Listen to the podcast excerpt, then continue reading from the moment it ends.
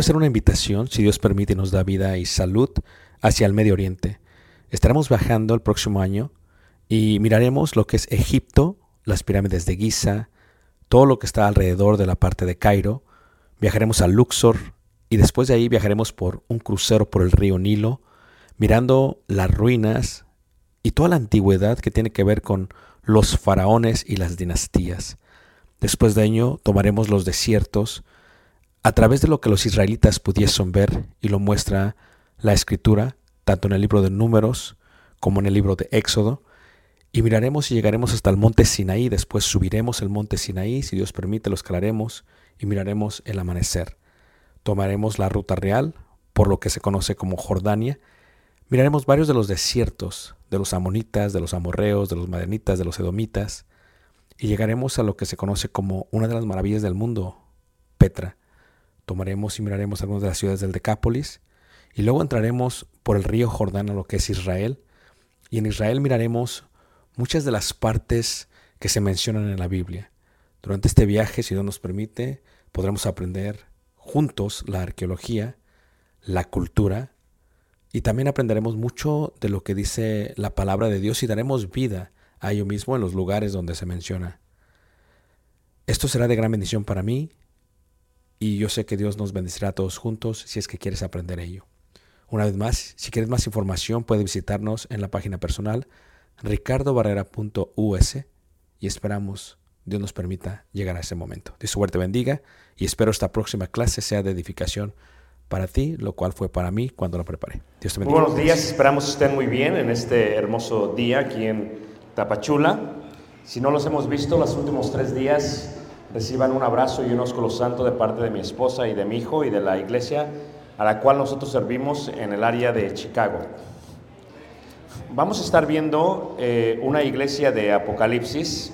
Por lo tal, vamos a estar en el libro de Apocalipsis, en el capítulo en el capítulo 2, en el verso 18. 2, 18 de Apocalipsis.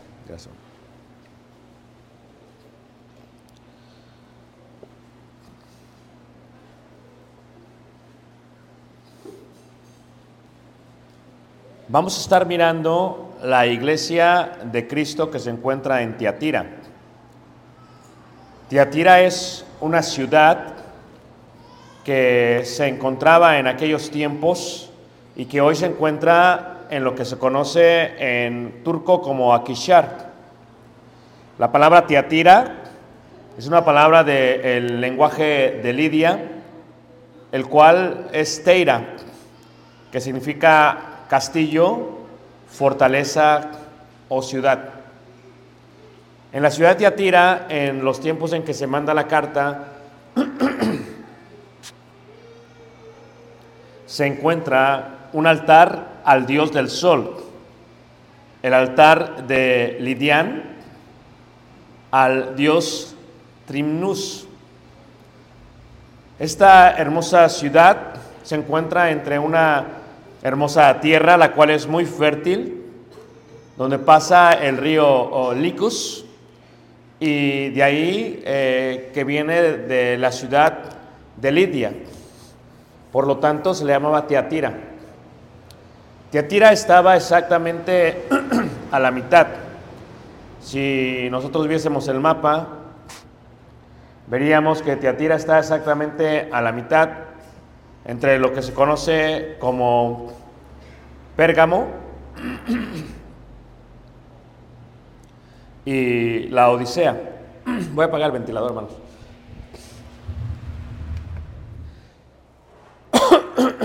Le decía yo al hermano que la- me ha dado mucha alergia por la humedad, hermanos, la humedad, la, la humedad que tenemos aquí en, en, en su hermosa Chiapas. Y le decía al hermano que en este lugar como que se encierra un poquito más la humedad, entonces se me cierra un poco la garganta. Tiatira se encuentra, por lo tanto, entre Pérgamo y lo que se conoce como eh, la Odisea. Teatira se encuentra precisamente en la sección de aquí. Teatira, como les decía, era una ciudad hermosa, era una ciudad que eh, producía lo que se conoce como la púrpura. Por lo tanto, si recuerdan a Lidia en el libro de Hechos capítulo 16, Lidia fue y era de Teatira, porque la Teatira se producía precisamente, eh, la púrpura se producía precisamente en Teatira. Eh, no era lo único o el único producto importante que se fabricaba en esta ciudad. Entre otros estaba las vasijas por los alfareros, las mejores ropas hechas por sastres. Había muchos trabajadores de lana, pues la palabra cilicia significa piel de la cabra negra. Había muchos zapatos, había muchos tejedores de lino, había excelentes cocineros, herreros y comerciantes de esclavos. Es más, hasta el día de hoy, si tú visitas Tiatira en Turquía, se encuentran las mejores zapaterías de zapatos, mucho, muy económicos. Estuvimos ahí hace nueve semanas y mi hermana, mi esposa compró algunos zapatos porque son muy económicos y es la mejor piel, creo yo, de todo, todo el mundo. Salvo de León, Guanajuato, porque de ahí es mi esposa, ¿ok? Por lo tanto, eso es Tiatira. Tiatira es eh, muy, muy importante. En la Biblia se va a pronunciar en Tiatira el nombre Jezabel o Jezabel. Y Jezabel significa no hay honor en su cohabitación. Jezabel, si ustedes conocen del Antiguo Testamento, específicamente del segundo libro de Reyes, de Jezabel se habla como aquella que era esposa del rey Acab, pero esta misma eh, Jezabel era eh, descendiente, ¿verdad?, del rey eh, Sidonio. Su vida la vivió allá, no solamente el rey Sidonio, pero también el rey del imperio Tiro. A él se le llamaba Ed Baal. Aún el nombre del rey, Ed Baal, se separa entre lo que se conocía como Baal, el dios Baal, el dios cananeo, y el dios Baal o el dios cananeo es quien se conoce como el dios de la fertilidad, el dios de la fertilidad. Pero cuando pensamos en Jezabel, tenemos que estudiar bien el Antiguo Testamento y tenemos que entender bien no solamente el Antiguo Testamento, sino también la cultura y la historia de Tiro y de Sidón, que se encuentra en lo que se conoce el día de hoy como la frontera de Líbano y, e Israel. En el primer libro de Reyes, capítulo 16, versículo 31, Dice, porque le fue ligera cosa andar en los pecados de Jorobam, hijo de Nabat, y tomó por mujer a Jezabel, hija de Ed Baal, rey de los Sidonios, y fue y sirvió a Baal y lo que? Y lo adoró. La religión baalita se enfocaba en varias cosas. Número uno, se enfocaba en la idolatría. ¿Y qué es idolatría? Idolatría es que un artículo, que un lugar, que un día o que alguien tome el lugar de Dios. La palabra viene de la palabra ídolos, que significa imagen de ello. Así que cualquiera que le rinde honor a un lugar, a un artículo, a un día o también a una persona, se considera idólatra. Idólatra. La religión también ocupaba lo que se conocía como la impureza sexual. Esto es, ya que Baal era el dios de la fertilidad, por lo tanto ellos practicaban como parte de su religión la sexualidad. Yo sé que esto es un poquito eh, raro para nosotros que vivimos el día de hoy en ello, pero para ellos era muy normal. ¿Qué indica? Que ellos tenían como parte de su religión sexo, impureza sexual, y de esta manera adoraban al dios Baal. ¿Qué hacían ellos? Ellos colocaban en sus paredes frescos con pinturas de fornicación desnudas que instaran y estimularan a los que adoraban de esa, de esa manera. Y una de las cosas que ellos hacían era que ellos, cuando alguien era frígido, esto es que era impotente, esto es que no podía tener sexualidad, lo que ellos hacían es que colocaban sobre sus cuartos, y si tenían carruajes, porque eran ricos, sobre sus carruajes, eh, labraban la madera y colocaban imágenes de fornicación y de impureza y de impureza sexual. Gracias, hermano. Esto es lo que necesitaba, esto de aquí. Ayer me sentí muy bien con usted, agradezco mucho. Entonces, eso es lo que ellos hacían. Ahora, los dioses que tenía Jezabel era el dios Baal, pero siempre había una diosa. Y la diosa era Acera, la divinidad femenina. Por lo tanto, cuando este Acab toma a su mujer Jezabel, Jezabel era una princesa de Edbaal y tenía un carácter como dicen por las calles, de los diez demonios. Porque no era sumisa, no era sujeta, adoraba a Baal, practicaba la religión de los baalitas, adoraba a Acera y por lo tanto practicaba la fornicación en sus templos y también en su casa y también con su esposo. Y los escritos de historia dicen que el rey Acab, el, bíblicamente hablando, sobre su carruaje tenía imágenes impuras y por lo tanto eran así porque para ella él era frígido, no tenía la capacidad de satisfacer sus necesidades y esto los estimulaba y con esto llamaban al dios Baal y a la diosa Cera para que les ayudase para tener de alguna otra manera intimidad sexual. Así es como se conoce Jezabel. Si conocen la historia de Jezabel, esta es una de las imágenes antiguas del dios eh, Baal. Si conocen a Jezabel, Jezabel fue conocida totalmente por la persecución de los profetas israelitas. Es conocida de tal manera que dice la escritura que los mandaba matar. Y es la única mujer a la que el profeta Elías, el gran profeta Elías que todos conocemos, que se enfrentó a los profetas de Baal y, luego se burló de ellos en su altar y, sabemos que los, los, matan. Es la única mujer que tiene las agallas, el valor para perseguirlo y quererlo matar. Y Elías le tenía mucho miedo, mucho miedo. ¿Cuántas de ustedes, mujeres, conocen una mujer como Jezabel? Levanten la mano.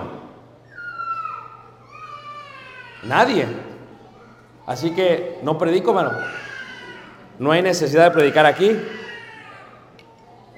Porque aquí son hermanas sumisas. Amén, hermanas. Hermanas sujetas. Amén, hermanas. Hermanas que nunca eh, afrentarían a su marido. Pero les voy a seguir contando la historia de Jezabel porque creo que es importante entender la historia de Jezabel para lo que es Teatira. Por lo tanto, Jezabel procuró matar a este, a este Elías. Y una de las prácticas, porque el ídolo de los Baales tenía la forma de cuerpo y la cara de un buey. ¿Por qué? Porque ustedes saben, eh, hay aquí gente de rancho, gente de ganado. Levanten la mano, ¿quién es gente de rancho de ganado? Nada más el hermano, ¿ok? Ustedes saben, mi abuelo era una persona muy próspera en el estado de Guerrero. Cuando yo fui pequeño, cuando fui creciendo, eh, tenía más de 100 cabezas de ganado. Y mi abuelo me explicaba y me decía, ¿ves todas las vacas, mijo? Sí. De esas ninguna es importante. ¿Y por qué, abuelo? Si ves aquel toro, el toro es el más importante. Y yo pensé que mi abuelo era machista, pero luego me explicó, porque aquel toro es el que es cementero, es el que da la simiente. Así que mi abuelo tenía la costumbre de cuando íbamos todos los primos a visitarle, decía, ¿qué quieren de comer? Y le decíamos, queremos carne de res, escogan. Y yo le decía a mi abuelo, el toro, dice, el toro no te lo doy. Porque el toro es el que necesitamos para que siga habiendo vacas. Esto es, el toro es el cementero. Lo meten, tiene lo que tiene que ver con las vacas y luego hay muchos becerros y se va reproduciendo el ganado. Entonces, los sidonios decían, el buey o el toro es como el cementero, es el que produce la vida. Y le colocaban un cuerpo físico y lo adoraban. Y ellos lo que hacían es que tomaban sus niños y los colocaban y los quemaban a los pies de Baal. Y hacían esto con el propósito de que el Dios de la fertilidad se sintiera satisfecho. Y por eso, hasta el día de hoy, en el lugar donde se colgó Judas, esto es en el terreno que se compró, esto es donde murió Judas, se le llama hasta el día de hoy el inferior, el infierno, el lugar de Geinom, el lugar donde es el valle de aquel hijo de Inom que adoraban al dios Baal y quemaban a los hijos y hasta el día de hoy se ve maldito por los israelitas y hasta el día de hoy no edifican ni siquiera nada ahí. Esa era Jezabel. Y Jezabel era una mujer mala, manipuladora y creo yo, en mi opinión, es la mujer más mala de la Biblia. No es Atalía la más mala de la Biblia, aunque no lo crean. No es Salomé la más mala de la Biblia. La más mala es Jezabel. Es mala. Y mala con ganas, hermanos. Ahora, era tan mala y tan manipuladora que el rey Acab le empezó a tener miedo. ¿Era porque era frígido? No sé. ¿Era porque ella tenía un carácter de los de demonios? Tampoco lo sé. ¿Era porque lo manipulaba? No lo sé. Pero un día, en el valle de Yisrael, que es el valle de la Granada, que se encuentra entre lo que se conoce como Nazaret, el monte Tabor y Megido, en medio se encuentra el valle de Yisrael, se encuentra lo que se conoce como el castillo de Jezreel, donde estaba Acab y su esposa Jezabel. Y hoy llega Jezabel a la casa y ve a su esposo y lo ve triste. Y le dice Jezabel a su esposo, ¿qué tienes? Está triste. Mira que el rey Acab tiene viñas por donde quiera en la tierra prometida. Solamente que resulta que al lado de su castillo se encuentra una villa, una viña que no es de él, sino que es de un hombre, de Nabot. Y resulta que el rey Acab lo anhela, lo codicia, quiere ahora la viña. Y se la intentó comprar y no se la quiso vender. Y le dice a su mujer, ¿qué tienes? Dice, es que la viña, quiero esta viña y la viña y por eso estoy triste. No me la quiere vender porque sus padres, herencia, no puede. ¿Y qué dice la mujer? Pues, ¿cuál es el problema? ¿No eres tú rey? Vamos a arreglar esto rápidamente. ¿Qué vamos a hacer? Vamos a colocar testigos, mandamos a eliminar a Nabot y tomas tú el terreno con la viña. Pero como el hombre tenía temor porque sabía que no era correcto, ¿qué hace la mujer? La mujer agarra, ella hace la carta, agarra el sello y lo sella, el anillo del rey, ¡pum! Y la manda. O sea, ella tomó el lugar de su esposo. En pocas palabras, ella usurpó a quién? A su esposo. ¿Y qué es lo que pasa? Tiene la viña ahora. Tiene la viña. Ahora, ella tenía sus templos de Baal, sus templos de acera, adoraban, y entonces los profetas le decían, no puedes tener esto. Esto es pecado delante de los ojos de Dios. ¿Y qué es lo que hace ella? Le dice al rey Acab, mira, vamos a irnos cortándole la cabeza a cada uno. Y por eso los empezó a matar a todos. Y el único que tenía las agallas para decirle las cosas que estaban mal era el profeta qué? Elías. Era el único. El esposo le tenía miedo. Yo creo que hasta el ejército le tenía miedo. Y el único que podía era Elías. Pero cuando lo empezó a perseguir, hasta este tenía miedo. Iba, se ocultaba en una cueva y estaba ahí oculto. Dice que caminó desde la parte de Jezreel hasta la parte del Sinaí. Y que se sentía morir Elías. Y que iba buscando a Dios. Porque él en su mente ya mató a todos los profetas. Solo yo he quedado, decía el profeta Elías. Levante la mano que me están teniendo, hermanos. Muy bien. Y entramos al próximo punto que es el interesante. Jezabel, como lo vemos, es una mujer totalmente, totalmente mala. Y entonces en Tiatira había una mujer de la misma manera. Son las ruinas de Tiatira. La pregunta que nos hacemos es, ¿cómo puede una mujer ser tan mala? Yo le decía a los hermanos ayer que cuando tú ves una serie de Netflix o una novela, si la mujer no fuera parte de la idea de la novela, de la serie, sería aburrida. Pero cuando la mujer entra, la mujer tiene una capacidad de maldad, hermanos. Es mala la, no ustedes en Tapachula, estamos hablando de los de la serie de Netflix.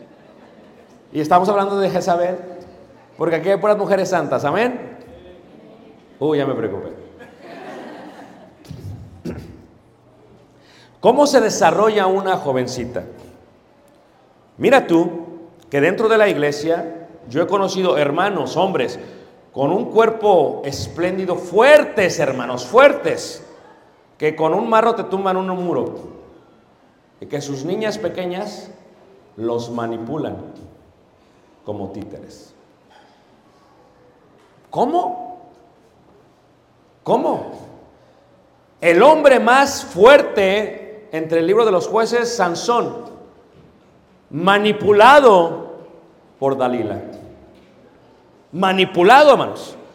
¿Cómo una niña puede crecer a eso? Una bebé bonita. ¿Cómo puede crecer a eso? Porque la mujer, como el hombre también, aunque me enfoco en Jezabel ahorita, puede manipular desde pequeña. Mira, cuando la niña está en la cuna o en la cama y empieza a llorar, se está comunicando y dice, tengo hambre. Le das de comer, sigue llorando, se está comunicando, cámbiame el pañal. Le acabas de dar de comer Y le acabas de cambiar el pañal y se pone a dar gritos, hermanos. El tercer grito es manipulación. Es yo voy a hacer lo que quiero que hagas, aunque todavía no sé hablar. Y aunque peso menos de unos 20 kilos. Agárrate. Y entonces la mamá va, toda desvelada, ya le dio de comer, ya le cambió el pañal, y la empieza a cargar, ya, ya, ya, ya, ya, ya. Y la niña, mira, te tengo en mis manos. Entonces, la niña se hace la dormida, porque él se hace. En el momento que tú la pones otra vez en la cuna, mira, ¡ah! y empieza a gritar. Eso es manipulación. Ahí lo que tú tienes que hacer es, la agarras, la volteas y mientras está gritando, pico cerrado. ¿Ah? Pero al día de hoy hay madres que dicen que es malo la vara, que es malo pegar. O sea, que van en contra de lo que dice Dios. Eso ya es otro detalle. Luego resulta que la madre le va a dar y el papá desde lejos, mi amor, no le pegues, porque esa es mi princesa. Y entonces esa bebé que empieza a cargar y él la trae toda la noche y la niña está haciendo la dormida, ¿eh? Él no puede ir a trabajar, él está cansado en la mañana y la niña está bien dormida. La niña acaba de manipular. Mira, tú la llevas a la tienda porque acaba de crecer y ya está cambiando la niña. Y la niña ve algo que quiere, ve algo que es eh, totalmente difícil de dejar ir un bubulubu. Y cuando lo ve, la niña lo ve y lo estira. Y tú le agarras la mano y la llevas. Y ya le dijiste desde el auto o desde el camión, vamos a ir a la tienda y no te voy a comprar qué, nada. Pero la niña lo ve y grita. Y empieza a gritar. Ahora, como ve que tú tienes tanta fuerza, se echa al suelo y la empiezas a arrastrar. Y ya el ridículo eres tú, porque toda la tienda te está viendo. ¿Y qué es lo que haces para que ya no la tengas que jalar o arrastrar? Para que ya no la tengas que cargar, cometes el error más grande de tu vida. ¿Qué es? Ok, mijita, aquí está su bubulu. Mira, y la niña se calla.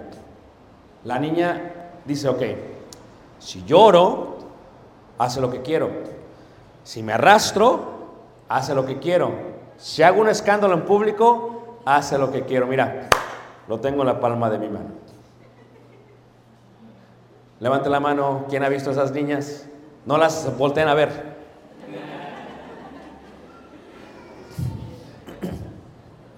Entonces, ¿qué sucede? Lo que sucede, hermanos, con esas niñas es que luego crecen y se hacen adolescentes.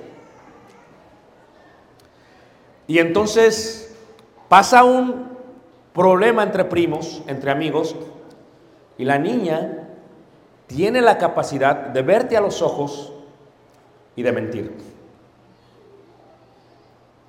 Es más, ¿quién mató al gato? La niña trae los pelos del gato en la mano, ¿ok? Yo no fui, ni siquiera la toqué. La niña te está manipulando. Ahora, se hace joven. O sea, tú ya quieres deshacerte de ella como de lugar. O sea, ya creaste un monstruo. O mejor dicho, criaste un monstruo. Y viene eh, el muchacho y ella como lo aparenta bien, una tal, una cristiana, ¿no? Wow. Eh, papá, cuando llegue, ¿tú sabes quién? Vamos a hacer una oración, ¿ok? Y viene el muchacho, entra, pásale, pásale, este, siéntate, algo de tomar, lo que usted desea. Y el papá se queda como, si tú nunca ofreces, ¿qué, qué está pasando? Y el papá ora. Y al final la niña grita, amén. O sea, puro show, hermanos. ¿Cierto o no, hermanos? Y entonces el papá se la da. Y el joven cristiano, bien ingenuo, piensa que se va a llevar una super mujer. Pero lo que está llevando es una super Jezabel.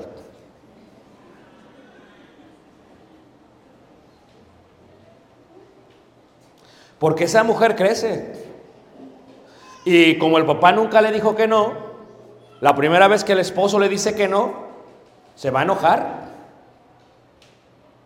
Pero ahí no va a llorar. Ahí lo va a manipular ¿cómo? Va a sacar su bote de pastillas del dolor de cabeza, los va a poner al lado de la cama y cuando el esposo quiera algo, le va a decir, me duele la cabeza. Ay, me duele la cabeza, hoy no podemos. Y entonces ahora lo va a manipular a través de, de un apetito que él tiene. Entonces, como el esposo le dijo que no, si le digo que no, bote de pastillas. Si le digo que sí, el bote desaparece. Ahora la mujer ya está manipulando a través de eso a su marido. Yo sé que ustedes no conocen a nadie así, ¿verdad, manas? Luego de eso, ya lo manipuló. Dice la mujer, es que el hermano no está, dice que está mal que hagamos una fiestecita. Pero es 2 de noviembre y yo vengo de la Ciudad de México y se hace la fiestecita de la Candelaria. Y vivimos en Candelaria, en Chiapas. ¿Cómo no la vamos a hacer? Fíjate cómo está manipulando. No, no, es que mi amor, el hermano dijo que está mal. No, ¿cómo que está mal? No está mal. El que está mal es él, exagerado. Entonces, ¿qué hace? Como ya se echó al marido a la bolsa, ¿quién sigue, hermanos? El predicador. Levanta la mano que me está siguiendo, hermanos. Ahora, eso fue lo que hizo Jezabel. Es más, para que me entiendas, llegan los hijos y dice, mamá, dice la maestra que tienes que firmar por mi papá. Perdón, que mi papá tiene que firmar esto. Tu padre no lo necesitamos, trae eso. Y le firma, no su nombre el de él. Yo la sé la firma de tu papá mejor que él ya. Va a hacer las compras, hace un cheque o con una tarjeta de crédito. ¿Y qué hace? Pásame la tarjeta de tu papá. Es más, hasta cambia la casa a nombre de ella. Ya no, es- esta no es casa tuya, mi amor, es mi casa. Compra el carro, no te necesito en el nombre, yo sola puedo. Así era Jezabel. Se hacía lo que ella quería, sin importar quién estaba enfrente. Y entonces en la iglesia de Teatira, ya están viendo cómo era la iglesia, había una mujer que era de ese carácter. Entonces, ¿qué pasa en las iglesias? A veces la mujer domina a su hombre, su esposo. Es más, el esposo va a la junta de varones y hasta el esposo hace esto, mira. Le dijo a la mujer, ¿les dices esto, que esto, que esto, que quién sabe qué? Y el esposo, ¿qué me dijo mi esposa que le dijera? Saca, mira, hermanos, tengo algo que decirles. Lo que está pasando no está bien. Y todos los hermanos, es tu mujer. No eres tú. Es tu mujer. Ahora, pero ¿qué pasa si aún así el predicador dice, no se va a hacer lo que quiere la mujer? ¿La mujer se enoja? Ahora ya no solamente, no, manipulé a mi esposo. Eso es lo que Jezabel dijo. Ya tengo a en mi bolsa. Yo practico sexualidad con todos los hombres aquí en la casa del rey Acab, porque mi esposo ni puede. Así era Jezabel. Pero como Elías me está, dice y dice, en pocas palabras, para que me entiendan, del día de la Candelaria, o del dios Baal, en este caso, como me está, dice y dice, ¿qué es lo que vamos a hacer? Pues vamos a eliminar simplemente a los profetas, ¿qué? A los profetas de Dios. Y entonces escuchen lo que les voy a decir. Raíz de todos los males es el amor al dinero. Amén. Pero la mayoría de los problemas en la iglesia son por causa de la mujer. Lo voy a repetir porque no me entienden a veces. La mayoría de todos los problemas en la iglesia son por causa de la mujer. Imagínate tú si educamos 10 Jezabeles a la misma vez? Peligroso. ¿A poco no, manos? Horroroso. Es más, mujeres asesinas, dice la serie. Hermanas asesinas. Estoy hablando en serio, hermanos. Porque como ya al predicador no les cae bien, ¿qué voy a hacer para eliminármelo? ¿Qué voy a hacer para eliminármelo? Porque lo que quiero es, mira, que salga volando. Y bien volado, por favor. Entonces, cuando vemos a Jezabel, lo que tenemos que entender es cómo todo esto lo estableció ella y para qué lo había establecido. Si vamos a la iglesia de Cristo en Tiatira, ahora sí van a entender el trasfondo de ello. Ah, pero permítanme decirles algo.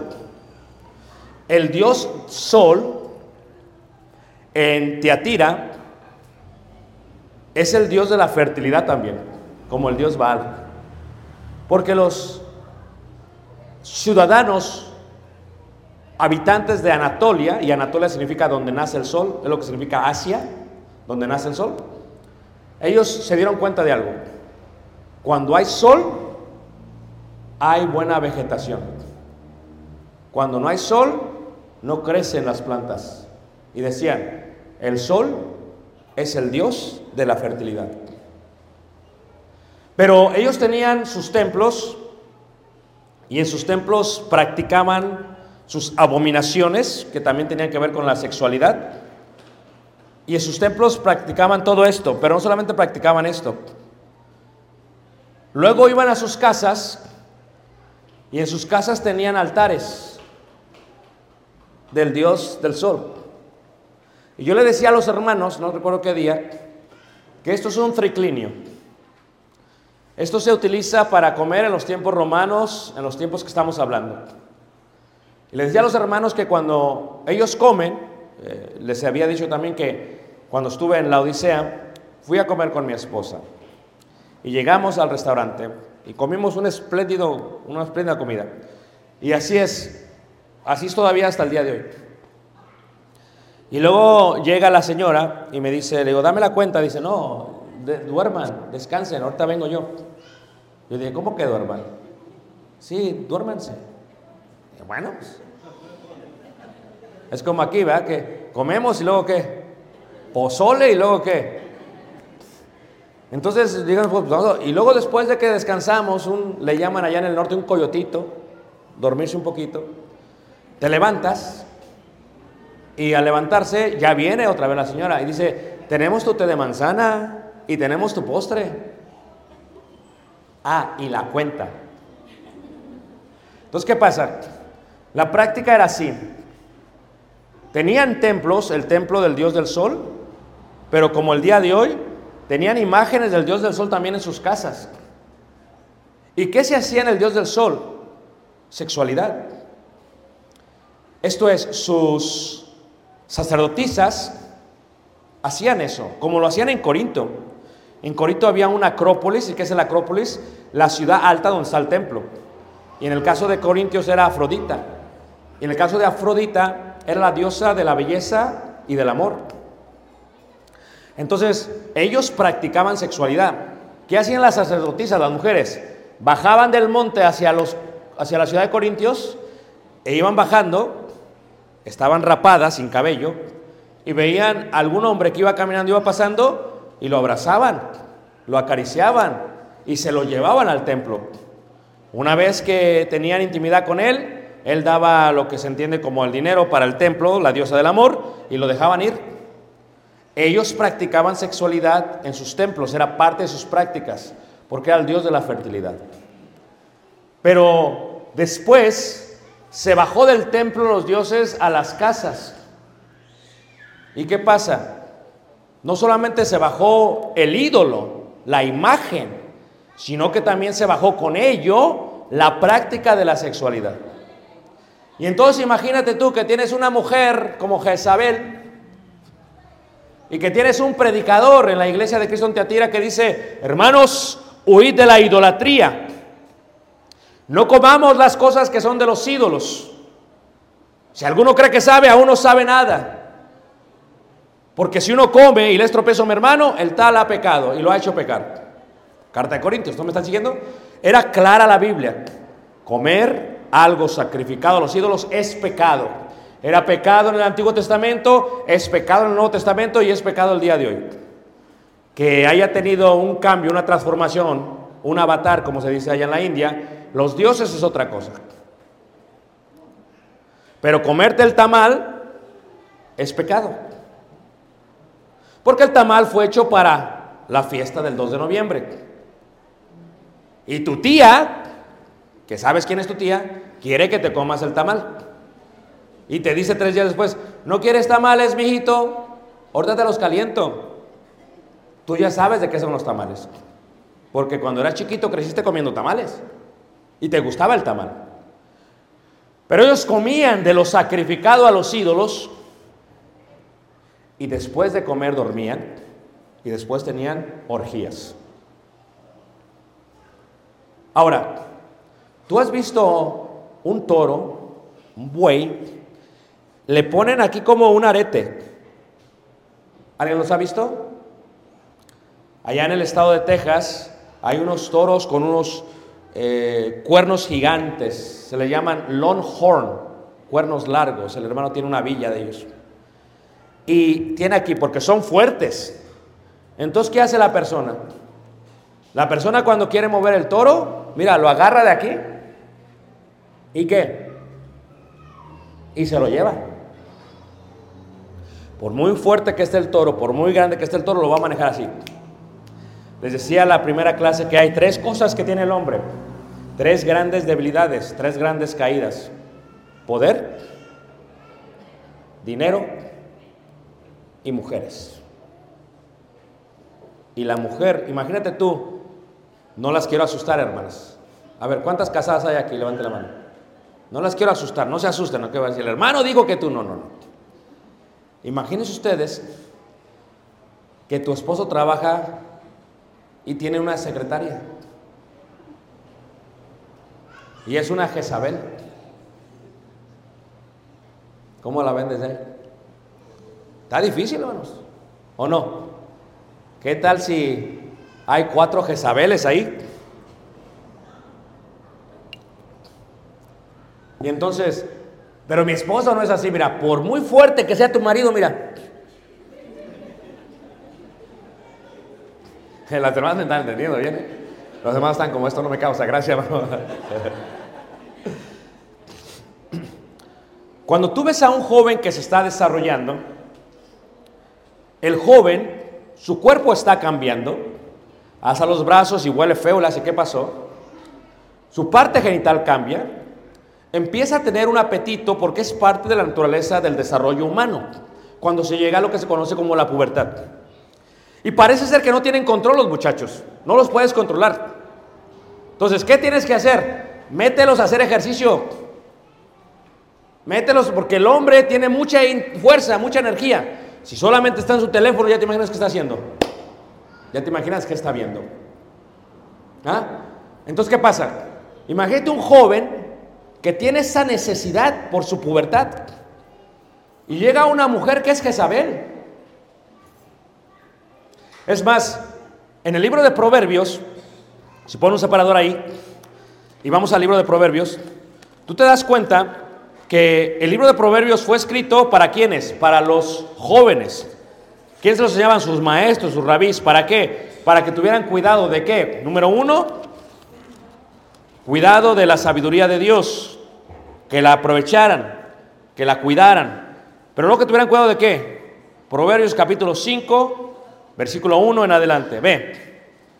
Hijo mío, está atento a mi sabiduría y a mi inteligencia e inicia tu oído, inclina tu oído, para que guardes consejo y tus labios conserven la ciencia, porque los labios de la mujer extraña destilan qué? Miel. Y dice, y su paladar es más blando que el aceite mas su fin es amargo como el ajenjo, Agudo como espada de qué? De dos filos. Mira, hay jóvenes que son tan ingenuos. Imagínate tú que agarren a una mujer que sea Jezabel. ¿A quién le gustan las historias? Levante la mano. La hermana. Es chismosa, pero le voy a contar una. Todos, a todas les gustan. Digo la hermana, qué bueno que no levanté la mano. Fíjate. Estábamos en la iglesia y había un joven como de 16 años. Hacía ejercicio, tenía un cuerpo eh, de buen parecer. Y llegó una señora de 30 a 40 años más o menos. Y la señora era muda. Según ella no sabía hablar o no podía hablar. Entonces llegó y, ay, no le entendíamos. Y, ya bueno, finalmente pudimos comer- comunicarnos y dice, es que estoy buscando a alguien que me ayude, que vaya por mí a mi casa, que me dé un ride, que me dé un aventón para acá. Le digo, oh sí, podemos ver eso. Y necesito a alguien que me ayude también a mover unas cosas en mi casa. Le digo, sí. Ahorita veo si hay unos cuatro hermanos que pues, no, no, no, no, dice, el joven aquel, mira. Estoy hablando en serio, hermanos. El joven aquel. Te voy a preguntar, ¿quería mover los muebles, hermana? No. Le dije, mire, con todo el respeto, usted no quiere que le muevan los muebles.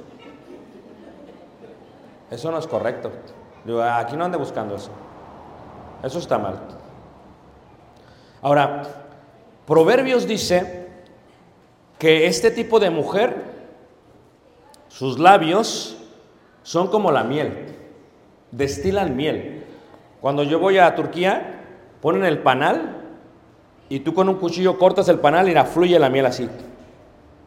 La miel es riquísima, hermanos. La miel es sabrosa. Si un joven nunca ha probado miel, imagínate si se la ofrecen. Y como la práctica de estos dioses era la sexualidad, imagínate, lo que hacía esta mujer se lo llevaba a su casa, a los jóvenes y hombres de la iglesia. Y según ella, les enseñaba a comer de lo sacrificado a los ídolos. Y después le daba lo que querían. Y los hombres, mira, nadie sabe. ¿Sí ves? Uno tiene que tener mucho cuidado. No sea que hagas cosas buenas que parezcan que vamos malas. Aquí cuando habla de este tipo de cuidado, fíjate cómo sigue diciendo. Versículo 5, sus pies descienden a la muerte, sus pasos conducen al Seol, sus caminos son inestables, no los conocerás, si no considerares el camino de vida. Ahora pues, hijos, oídme y no os apartéis de las razones de mi boca. Aleja de ella tu camino y no te acerques a la puerta de su casa, para que no des a los extraños tu honor y tus años al cruel. No sea que extraños se sacien de tu fuerza y tus trabajos estén en casa del extraño y gimas al final cuando se consuma tu carne y qué? Y tu cuerpo. Y digas, ¿cómo aborrecí el consejo y mi corazón menospreció la reprensión?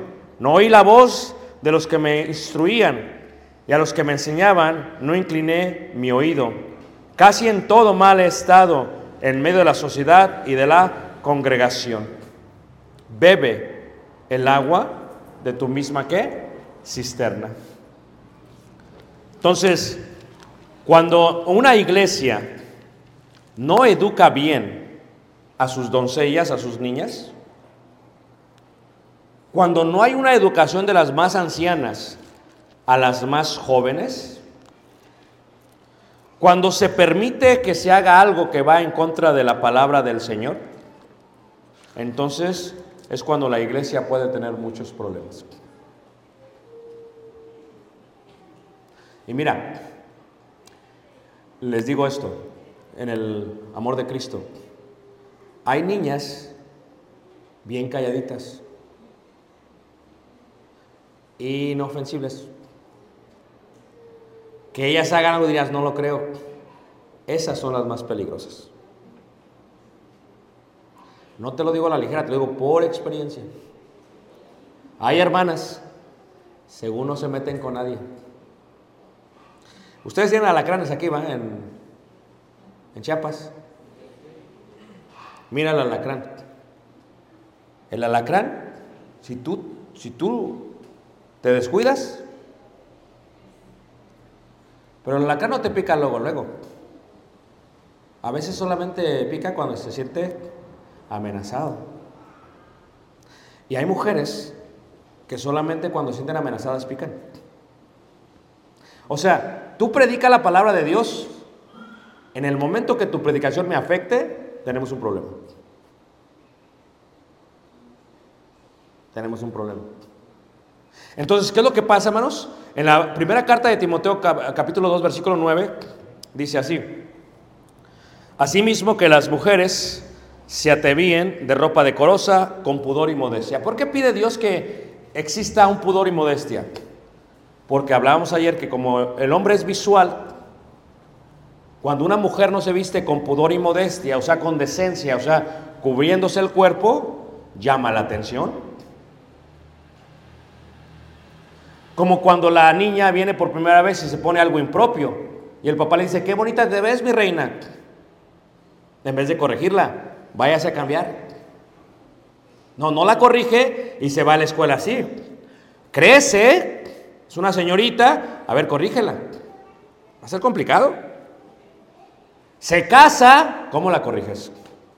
Yo le digo a la gente, mira, hermanas, jóvenes, doncellas, tú tienes que entender que hay diferencia. Hay pudor y modestia totalmente, pero que cuando una mujer se casa, aún tiene que cambiar su vestidura. Y disculpen, pero también eso es importante. Cuando una mujer crece de edad, tiene que cambiar su vestidura. Porque tenemos ahora señoras de 60 años que se quieren vestir como las de 15. O sea, Jezabeles, ¿qué estás haciendo? Y el esposo, mi amor, cállese. Yo me he visto como quiera. Ya lo aguanté 40 años. Y ese tipo de falta de respeto la Biblia habla de ello. Dice asimismo que las mujeres se atavíen de ropa decorosa, con pudor y modestia, no con peinado ostentoso. ¿Qué es ostentoso? Que llama la atención. O sea, que llega la hermana y todos voltean como, ¿qué pasó? Es un ostento. Y luego sigue diciendo ahí, ni oro ni perlas, ni vestidos costosos, sino con buenas obras como corresponde a mujeres que profesan piedad. La mujer aprenda en silencio con toda sujeción porque no permito a la mujer enseñar ni ejercer dominio sobre el hombre. ¿Por qué? Cuando la mujer ejerce dominio sobre el hombre, es peligroso, te lo voy a explicar por qué. Porque la mujer normalmente actúa basado en sus emociones. El hombre es más de acá. Ya lo expliqué ayer por qué, por el cerebro. O sea, el hombre, el hermano se enoja con el hermano, y sabe qué, y al otro día, mira, gloria a Dios, aleluya, amén. Pero la hermana se enoja con la hermana. Uh, duran 30 años y no les habla. Y si le habla, mira, es así como por encima. Porque la mujer es rencorosa, hermano, no se le olvida. Entonces, imagínate tú una mujer predicando. Imagínate, ya se peleó con 10 de allá, unos 10 y 5 de acá. ¿Cómo tendrían sus emociones? Un montón de indirectas. Imagínate si las mujeres estuvieran juntas, no acaban. Eh, yo le digo esto en los negocios. Yo tuve negocios como 15 años. Nosotros, para hacer los negocios,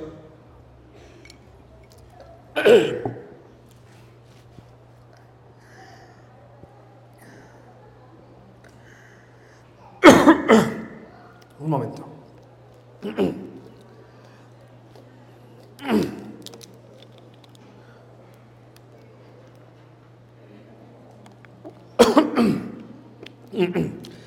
Nosotros, para hacer los negocios, íbamos a jugar golf. Y en el carrito armamos todo. Luego teníamos una junta para hablar de lo que ya hablamos. Íbamos a un restaurante, comíamos en la mesa, cerramos el negocio. Luego teníamos una junta para hablar de lo que ya hablamos. La mujer no es así. La mujer entra en la junta y no sale hasta que acaban de hablar lo que quieren hablar. Porque la mujer es más emocional. Si la mujer ejerciera dominio sobre el hombre, ¿qué pasaría? Pero si la mujer es Jezabel, ¿qué peligro existiría? Una vez, estando en un estado en el norte, eh, estábamos la iglesia y todo, y había una hermana, chiquita, ¿eh? Chiquita.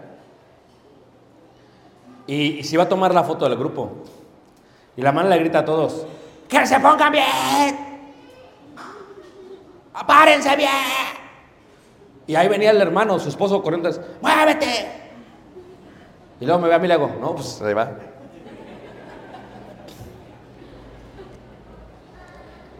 Si tu esposa te habla mal enfrente de la gente, ¿cómo te habla en privado? Si la hermana no tiene recato enfrente de la congregación, qué peligro en privado. Hay gente que es muy matriarcal. Eh, mi esposa viene de una familia matriarcal, gracias a Dios ella no lo es. y cuando conocí a una de sus tías, fuimos a León, Guanajuato. Estábamos recién casados, teníamos como nueve meses casados, o un año tal vez. Nos invitó a comer su tía. Y me dijo, y le dice a mi tía, así estoy yo en la mesa, está su tía, está mi esposa, le dice, oye, ¿ya le bajaste los cuernos? Yo digo, ¿de qué están hablando? ¿Cómo, le digo, ¿cómo que ya me bajó los cuernos? Dije que si ya te tiene controlado como todas nosotras. Dije, no, digo, aquí no funciona así, no sé de qué está hablando. Hay veces como mujer vienes de familia matriarcal. Mira, yo amo mucho a los hermanos de Guatemala. Son bien lindos, pero la, mujer en Guatemala es matriarcal. ¿O no es cierto, hermanos? Hay hermanas. O sea, la mujer guatemalteca es. Está chiquita, hermanos. Pero mira. No, hermana. No, usted no tuvo esa experiencia, pero. No he visto. Gloria a Dios, hermano, gloria a Dios. Pero yo que soy más observativo, hermano. Pero no es el país. Porque en México, les decía yo, en Guanajuato pasa eso. Y en Chiapas puede pasar eso. ¿Dónde la mamá es la que manda? El papá se, van a hacer esto, hagamos esto, esto y esto y esto. Usted cállese. Es más, shh. a veces con la pura mirada. Se ríe la mamá porque yo creo que... Ese tipo de dominio es lo que sucede. Imagínense si tú tienes un hijo noble y se casa con una mujer así. El hermano José tiene hijos nobles, un hijo de 14. Imagínate, Caleb, ¿eh? que te toque una mujer así. Échate a correr. Es lo que decía Proverbios. Porque lo seducen, porque no saben, porque la mujer es inteligente, hermanas. Díganme ustedes, es inteligente, sabe cómo hacerlo todo, ha pensado más que el hombre. En este caso, cuando vemos entonces la palabra de Dios en Apocalipsis, vean, veamos. Apocalipsis capítulo... Ya les di la, el, el fondo de la carta. Apocalipsis capítulo 2, ahora sí la van a entender bien sin ningún problema, ¿ok? Dice, y escribe al ángel de la iglesia en Teatira, 2.18, el Hijo de Dios, el que tiene ojos como llama de fuego y pies semejantes al bronce bruñido, dice esto. Yo conozco tus obras y amor y servicio y tu paciencia y que tus obras postreras son más que las primeras. O sea, a diferencia de Éfeso, esta iglesia trabajaba más al final.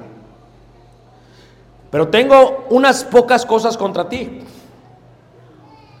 que toleras que esa mujer, ¿qué manos? Jezabel, o sea, no sabemos si su nombre era Jezabel, pero tenía el espíritu de Jezabel. Pero el espíritu de Jezabel, hermanos, se desarrolla, se educa, se cría. Cuando usted ve a la niña, tiene que ayudarle a la niña. Cuando la niña jalonea al niño, tiene que ayudarle a la niña. Cuando la niña le hable mal al padre, tiene que ayudarle a la niña, porque esa niña se va a hacer mujer. Cuando la niña manipule, tiene que educar a la niña. Cuando la niña mienta, tiene que enseñarle a la niña. Porque Jezabel no llegó a ser Jezabel así, sino fue de pequeña, por su padre Edbaal, Edbaal, perdón. Pero aquí esta Jezabel, no sabemos si se llama Jezabel, pero había una hermana en la iglesia que era como Jezabel, dice, que se dice profetiza, enseña y seduzca a mis siervos a fornicar y a comer cosas sacrificadas a quienes? A los ídolos. El hermano es un exagerado, ¿tú qué le haces caso? Y hay hermanas que tienen hasta sus juntas fuera de la iglesia, ¿eh? Los invito a comer, pura onda, hermanos, pues junta. Y ahí en la junta tienen ahí a, a la hermana, la hermana. ¿Ustedes cómo han visto al hermano Ricardo con sus sermones de eso de la idolatría? Oh, hermanita, yo lo veo muy mal. Porque ahora le tengo que decir a mi familia que ya no puede venir tal día.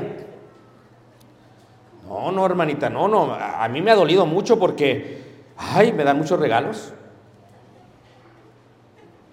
No, hermanita, a mí me perjudicó. ¿Pero por qué? Porque yo soy de la cooperativa y ganábamos mucho con los tamales. Fíjate, hermanos. Miren, las invité para comer. Pero, ¿qué se podría hacer? ¿Tú crees que estoy jugando?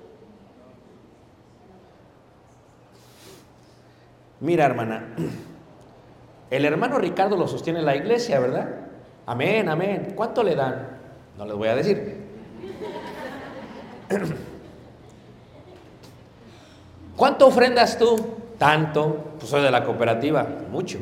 ¿Y usted? Tanto. ¿Y tú? ¿Tanto qué? ¿Qué les parece si le recortamos la ofrenda? Va. Hermanas, amigas, compañeras de milicia. Amén, amén, amén. ¿Qué les parece si le decimos a nuestros maridos que ya no predica bien el hermano? Le empezamos a encontrar defectos. Está feo, suda mucho, siempre se queja que está muy caliente. ¿Qué les parece si encontramos a alguien diferente? Y las hermanas empiezan ahí a presionar a los hermanos. No, mi amor, no. Y son cuatro hermanos. No, no, no. Pero que saben la buena, ¿eh? No, no, no. Los hermanos en las juntas, hermanos, que ya no estás predicando bien. Hermanos, que la ofrenda ya bajó, ya tendrás que bajarte también a ti. Mira. El problema no es Ricardo. El problema es Jezabel. Y el problema es que toda la iglesia le hace más caso a Jezabel. Cuando no consigue, porque hay veces que Jezabel se enfrenta a Elías, y yo me he encontrado unas en el camino, cuando ven que no van a poder, ¿sabes qué hace Jezabel? Nos vamos de la congregación. Nos vamos de aquí. Porque no pudo. La mayoría de los miembros que se mueven de la iglesia es por la mujer. Porque está dale y dale. Bueno, fuera que se fuera. ya vete y no regreses. Se va. Pero como está enojada porque se acuerdan que son bien, bien rencorosas, ahí está texteando, mira. Investigando y boicoteando desde afuera. Finalmente se va Ricardo y ya regresan. Y hasta regresa con su predicador. Este es bien bueno. Este no va a afectar a la cooperativa. esta mujer, Jezabel, y le he dado tiempo para que se arrepienta, pero no quiere arrepentirse de su fornicación. Esta mujer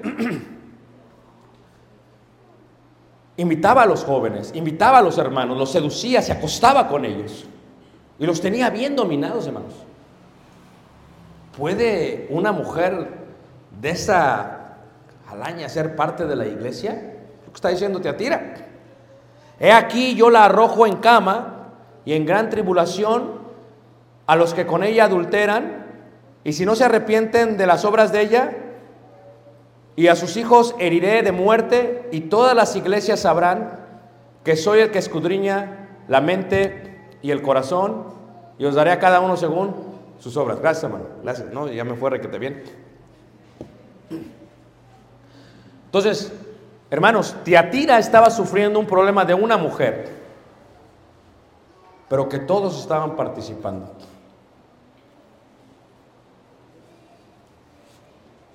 Bueno fuera que se muriera Jezabel y ya no hay más Jezabeles. El problema es que en Chiapas no, porque aquí dijeron que eran bien buena onda, ¿verdad? Amén, hermanas. Híjole. ¿Sí vieron la diferencia de ese amén a este amén? Lo malo, Chiapas no, es que el espíritu de Jezabel todavía vive en muchas mujeres dentro de la iglesia. Y eso destruye la iglesia. Estanca la iglesia. Aparta a las verdaderas hijas de Dios de la iglesia. Y es muy triste, hermanos, enfrentarte a una Jezabel. Elías se fue corriendo hacia el monte Sinaí y fue buscando a Dios. ¿Dónde está Dios? Y vino un fuerte viento y hubo un temblor. ¿Y dónde está Dios? Y en el suave viento le dice, ¿qué haces aquí, Elías? Deberías de estar allá. Porque aún los predicadores tenemos nuestro corazoncito, buenas. Y cuando te enfrentas a una Jezabel, a veces te perturban. Y a veces estamos nosotros en- orando en el cuarto, Señor, ¿qué hago? ¿Qué hago, Señor? Tú sabes, Señor. Y dice, ¿qué haces aquí? Vete, regresa ya, no eres el único. Solo yo he quedado, dijo Elías. No, no eres el único, Elías. Hay siete mil que no han doblado sus rodillas a Baal. Levántate y ve. Hermanos, el espíritu de Jezabel vive en muchas iglesias. No eres el único que batalla con ella, son muchos. Pero quiero decirte que aunque te sientas como el único, Dios puede cambiar la historia, debe cambiar la historia y tú debes poner orden en el lugar de reunión. Pero a vosotros y a los demás que están en Tiatira, a cuantos no tienen esa doctrina y no han conocido lo que ellos llaman las profundidades de Satanás, yo os digo, no os impondré otra carga. Pero lo que tenéis, retenedlo hasta que yo venga, y al que venciere y guardare mis obras hasta el fin, yo le daré autoridad sobre qué? Sobre las naciones. Imagínate, si sacas el espíritu de Jezabel, si sacas a Jezabel, todo vuelve en orden. La autoridad regresa, te daré la autoridad sobre las naciones, regresa a ti. Pero no es por autoridad, sino por edificación. Si la obra que tú haces, hermano o hermana, ya no edifica, destruye. Y uno tiene que ser sabio y tiene que entender si uno está ayudando a la obra o la está perjudicando. Yo tengo muchos años ministrando en el mismo lugar. Yo tengo que ser sabio. Si la iglesia ya no está funcionando, tal vez se acabó mi tiempo. Se acabó mi tiempo. Y eso es una de las cosas más grandes que puede hacer un, un hijo de Dios. Dijo Juan el Bautista, cuando vio a Jesús, es preciso que yo mengüe, que yo me debilite para que Él crezca. Y si amamos la obra, como la amamos nosotros, no queremos que nada malo le pase a la obra. Entonces, como aquí nadie tiene el espíritu de Jezabel, porque me dijeron a la, a la primera vez, amén hermano, aquí nadie es, el mensaje no es para ustedes. Pero ya en el último amén ya me preocuparon.